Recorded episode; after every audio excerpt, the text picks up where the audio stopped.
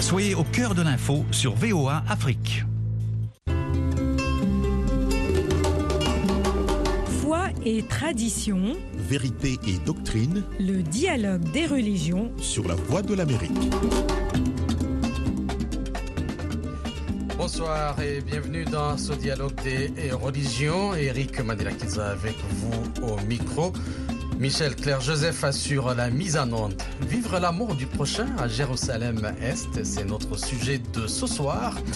Nous explorons la manière dont les fidèles palestiniens concilient leur foi religieuse avec les réalités politiques de la région et comment ils cherchent à promouvoir la paix tout en exprimant leurs préoccupations face aux événements récents impliquant le Hamas. Par ailleurs, le pape François a appelé à faire tout le possible pour éviter une catastrophe humanitaire à Gaza, où la situation est désespérée, disant son inquiétude face à un possible élargissement du conflit. Le Saint-Siège a proposé la médiation du Vatican dans le conflit et rendu visite ces derniers jours aux ambassadeurs israéliens et palestinien. Le père Grégor Prichodko de l'université Paris-Sud-Saclay, originaire du Kazakhstan, docteur en droit canonique rattaché au laboratoire droit et société religieuse est notre invité ce soir. Père Grégor, bonsoir. Bonsoir Eric, bonsoir à tous. Commençons d'abord avec euh, ce désir de paix et l'amour du prochain au sein d'une église de Jérusalem-Est, malgré les tensions avec Israël et le Hamas. Euh, Père Grégor, comment les chrétiens de Jérusalem gèrent-ils leur identité religieuse en tant que minorité dans un contexte euh, majoritairement musulman? Et comment cela affecte-t-il euh, leur perception du conflit? Euh, il faut bien dire que les chrétiens qui sont à Jérusalem sont toujours très unis euh, concernant euh, les questions euh, de l'évolution de la société en Israël et en Palestine, et notamment dès le début de conflit, les chefs des églises chrétiennes se sont rassemblés pour, en unisson, appeler à la paix, faire l'appel à la paix. Aujourd'hui, nous savons que les chefs des églises de Jérusalem ont condamné unanimement le bombardement qui a touché la cour de l'hôpital chrétien Ahli Arab euh, à Gaza. Donc, c'est un euh, hôpital euh, géré par l'église anglicane. Et Monseigneur Hossam Naoum, qui est évêque anglican de Jérusalem, aujourd'hui, vraiment avec une grande émotion, disait qu'en tant que chef des églises, nous condamnons le massacre terrifiant qui a touché ce lieu de refuge, de prière de soins, qui est notre hôpital. Et il a euh, qualifié euh, ces explosions comme un crime contre l'humanité.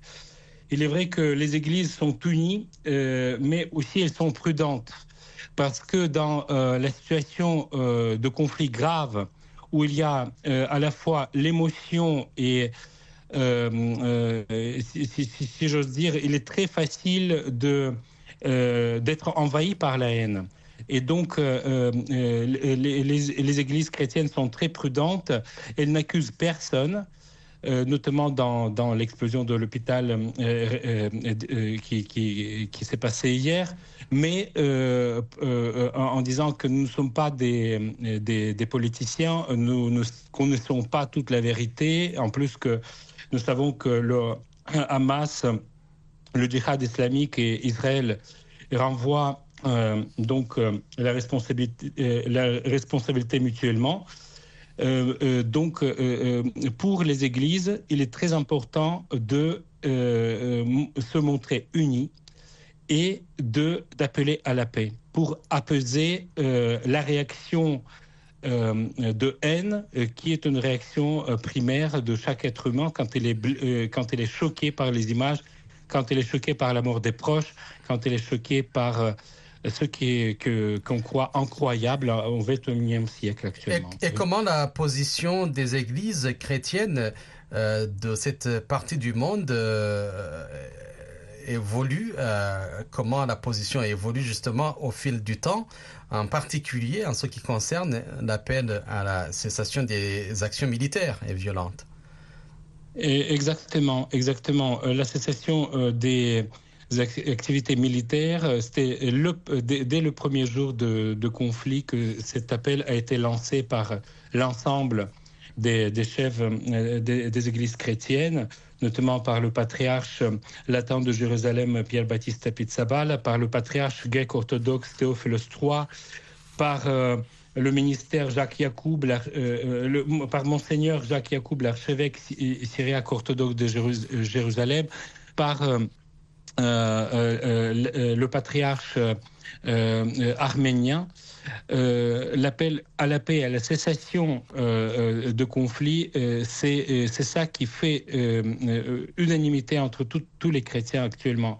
Il est vrai qu'il n'est pas facile pour les chrétiens qui habitent à Jérusalem-Est de gérer les émotions parce que actuellement, nous connaissons aussi les témoignages de la paroisse catholique de Gaza, où les prêtres sauf, sauf le curé qui se trouvait à Rome, donc il n'a pas pu euh, euh, revenir euh, à Gaza. donc les prêtres de la paroisse, les sœurs de Mère Teresa et les mille donc à peu près de 1000 catholiques qui sont là ont décidé de rester. 1017, 1017 chrétiens ont décidé de rester à Gaza euh, et n'est pas quitté leur paroisse, même euh, sous cette euh, menace grave des bombardements. La paroisse orthodoxe de Gaza est restée aussi. Donc on peut comprendre l'émotion des personnes qui sont à Jérusalem, des chrétiens de Jérusalem-Est, qui sont dans leur majorité des chrétiens arabes, leur émotion et ce qu'ils peuvent vivre en vrai martyr, en étant juste au centre de, euh, de ce euh, conflit qui risque euh, à déborder donc au niveau mondial. Parce qu'il faut, il faut que nous il, faut savoir que à peu près donc à Jérusalem, en Israël actuellement, il n'y a que la moitié de, des personnes qui ont la nationalité israélienne qui habitent en Israël même mais il y a la moitié qui habite à l'extérieur, comme aussi les émigrés palestiniennes. Actuellement, chez nous en Europe, euh, euh, euh, le monde politique est très vigilant pour pas pour que ce, cette haine et le conflit ne débordent pas aussi sur, les autres pays où les émigrés palestiniens ou les émigrés israéliens sont présents. Et, comment la communauté chrétienne de Jérusalem-Est, vivant sous occupation israélienne, euh, perçoit-elle la complexité du conflit du point de vue religieux et social? Je dirais que euh, pour l'instant, puisque le conflit est débuté il n'y a qu'une semaine, donc, euh, ces, blessures graves, les images euh, que les uns et les autres voient, il faut dire que aussi la propagande des deux côtés euh, est très active, y compris la propagande numérique et médiatique. Et donc, les personnes sont très influencées par ce qu'ils voient. comme disait donc les responsables religieux euh, qui sont à Jérusalem, on ne peut pas accuser euh, l'un ou l'autre dans ce qui se passait à l'hôpital à Gaza, parce que nous, nous, voyons, euh, nous voyons seulement ce que nous montre à la télé.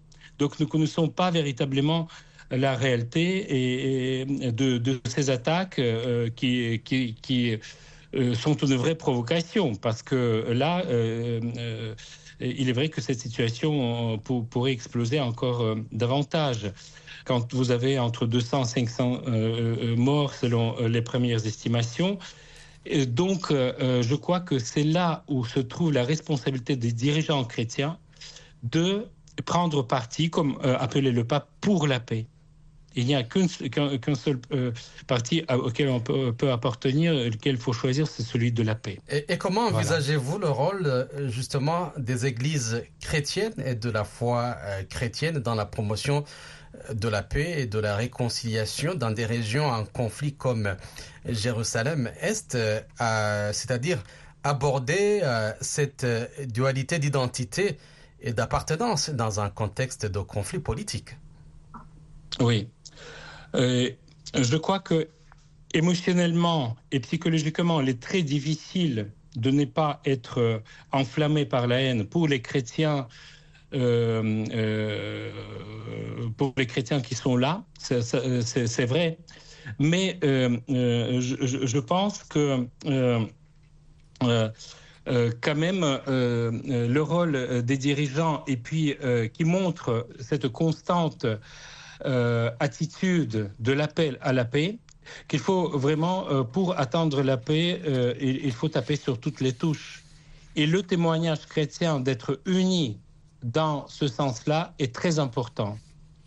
Ils ne sont pas très nombreux, mais ils représentent quand même les communautés euh, chrétiennes euh, mondiales, donc euh, l'Église catholique latine, le patriarcat orthodoxe, qui est représentant de l'orthodoxie mondiale, l'Église anglicane, d'autres responsables chrétiens. Ils montrent cette unité. Et cette fois-ci, je souhaite beaucoup que ça puisse déborder justement que le conflit israélo-palestinien et que cette unité dans la promotion de paix puisse donner des initiatives aussi ailleurs pour promouvoir cette paix. Euh, pour vous dire un petit témoignage local, parce que j'habite dans une petite ville de banlieue parisien, donc euh, aujourd'hui j'ai reçu l'appel d'un imam, euh, de, de l'imam euh, qui, qui, qui, est chef de la communauté musulmane de la ville, qui m'a proposé à organiser ensemble avec la communauté juive et avec la communauté catholique et la communauté chaldéenne qui est très présente dans notre région, organiser euh, justement euh, une action pour la paix commune. Je crois que euh, euh nous sommes tous inspirés par cet exemple des chrétiens de Jérusalem actuellement pour pouvoir aussi être des ambassadeurs de paix là où nous sommes, là aussi où les jeunes euh, euh, catholiques, aux jeunes musulmans, les jeunes juifs. Euh, dans la ville où, j'habite, il y a une grande communauté juive. Euh, juive. Donc, euh, euh, ils sont très influencés et influençables par ce qu'ils voient, par ce qu'ils entendent. Et donc, c'est justement le rôle, encore une fois, des chefs religieux, c'est de manifester leur unité sur la question de la paix. Vivre l'amour du prochain à Jérusalem-Est, c'est notre sujet de ce soir et notre invité, c'est le père Grégor Pijotko de l'université Paris-Sud-Saclay, originaire du Kazakhstan, docteur en droit canonique, rattaché au laboratoire droit et société et religieuse. Le dialogue de, des religions revient dans un instant.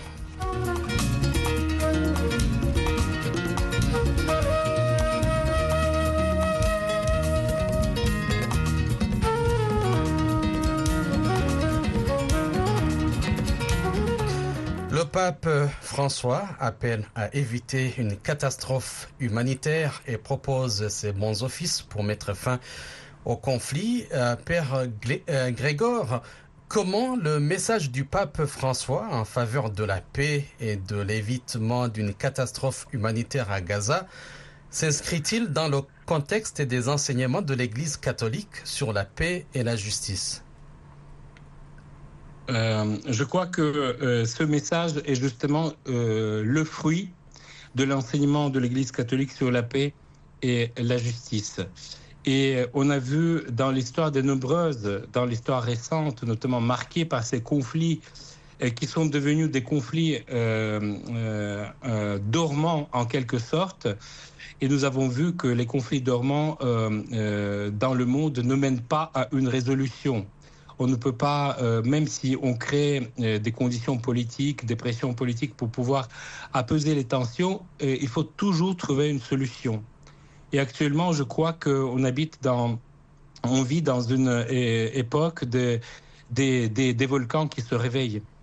Quand on pense à, la guerre entre la Russie et l'Ukraine, quand on pense actuellement euh, aussi à la Chine ou à la Corée du Nord et euh, les problèmes euh, politiques de Taïwan et la Corée du Sud qui sont liés euh, à, notre époque, bien évidemment, l'appel du pape qui est leader d'une confession très présente dans le monde, qui est une autorité internationale, autorité morale, c'est très important de pouvoir réaffirmer l'enseignement de l'Église au sujet de ces conflits et de réaffirmer ses principes aussi notamment tout ce qui concerne euh, la population civile, la défense, la protection de la population civile, en tout ce qui concerne euh, euh, la non-admission des, des, des, catastrophes humanitaires dont la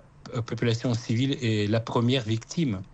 Je crois que c'est un message fort et heureusement qu'aujourd'hui, donc, il y a une autorisation du gouvernement israélien de créer ce couloir d'aide humanitaire euh, pour euh, faire passer au, à la population civile de, Gaza. Et, donc, euh, qui est en complète pénurie, bien évidemment, actuellement, les, les produits de première nécessité, l'eau et la nourriture et les médicaments. Oui, euh, le pape François exhorte les croyants à ne prendre qu'un seul parti dans ce conflit, celui de la paix. Vous l'avez mentionné tout à l'heure. Euh, comment les croyants de différentes confessions religieuses, y compris les chrétiens et les croyants d'autres religions, peuvent-ils contribuer justement à promouvoir la paix euh, dans la région?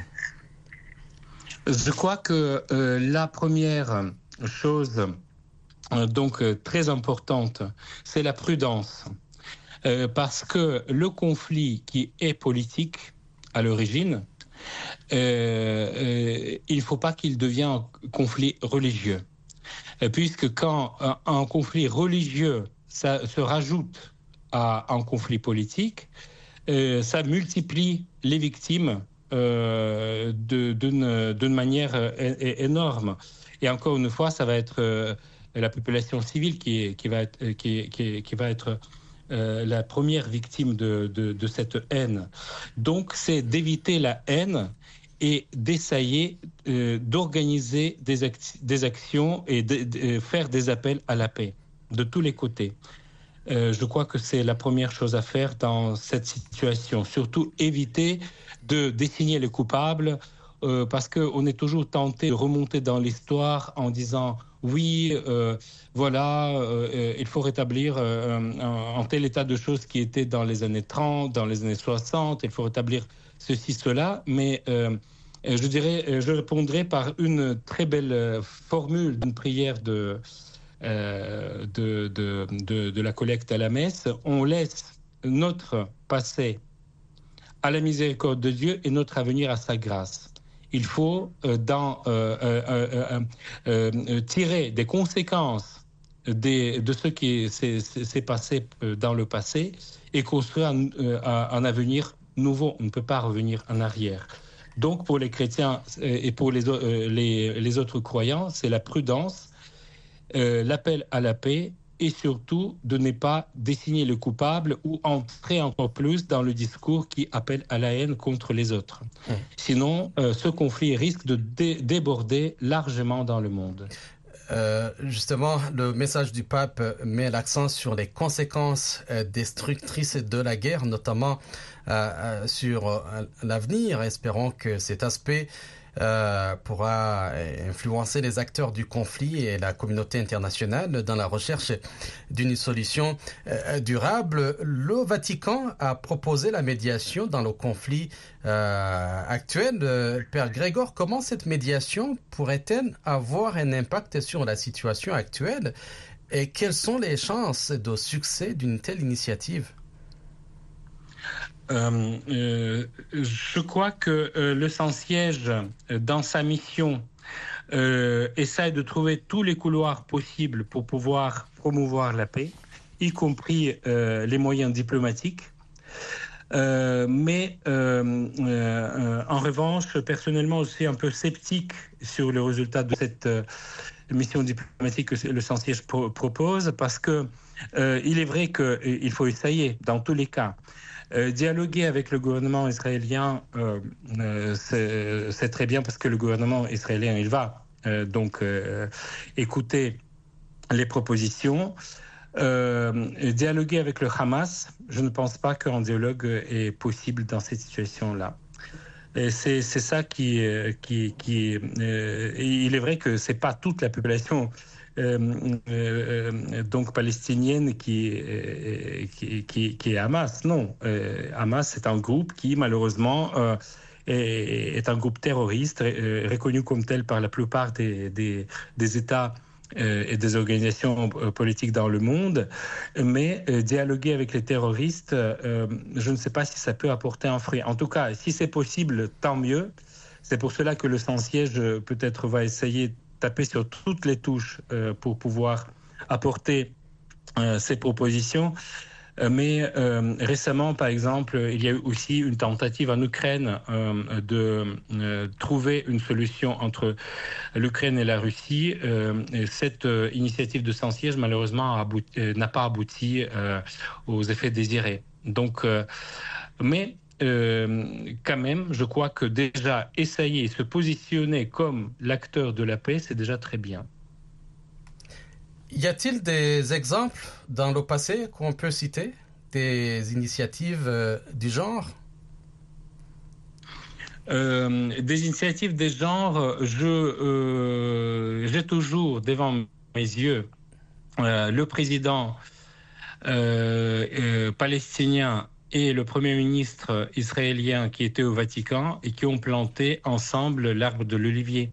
C'était, je crois, euh, euh, si, la mémoire euh, est, bonne, sous le pontificat de Benoît XVI. Mais donc, même les gestes de ce genre-là, même si on sait que, bon, ce sont des petites occasions, mais quand même de montrer le désir de la paix entre les deux populations, c'est déjà très fort les gestes forts peuvent produire de fruits. Malheureusement, maintenant, euh, voilà, euh, il faut euh, deuxième chose importante, c'est quand même de trouver les solutions aussi pratiques, parce qu'on ne peut pas se limiter uniquement par des gestes, des solutions pratiques. Le sans-siège, dans le passé, il, y a eu, il y a eu des tentatives d'apporter la paix, notamment par les actions humanitaires. Je pense par exemple à la révolution russe. Euh, euh, donc, quand euh, les communistes arrivent au pouvoir, quand il y a les, déportations des prêtres, la famine dans le bassin de la Volga, etc. Donc, les papes ont joué le rôle important pour pouvoir au moins préserver une partie de la, sauver une partie de la population. Mais trouver des vraies solutions euh, magiques, malheureusement, euh, je n'ai pas d'exemple où je pourrais euh, affirmer que ça aboutit à un résultat positif. Mais la contribution est importante. Donc le dialogue interreligieux est, est possible, est important.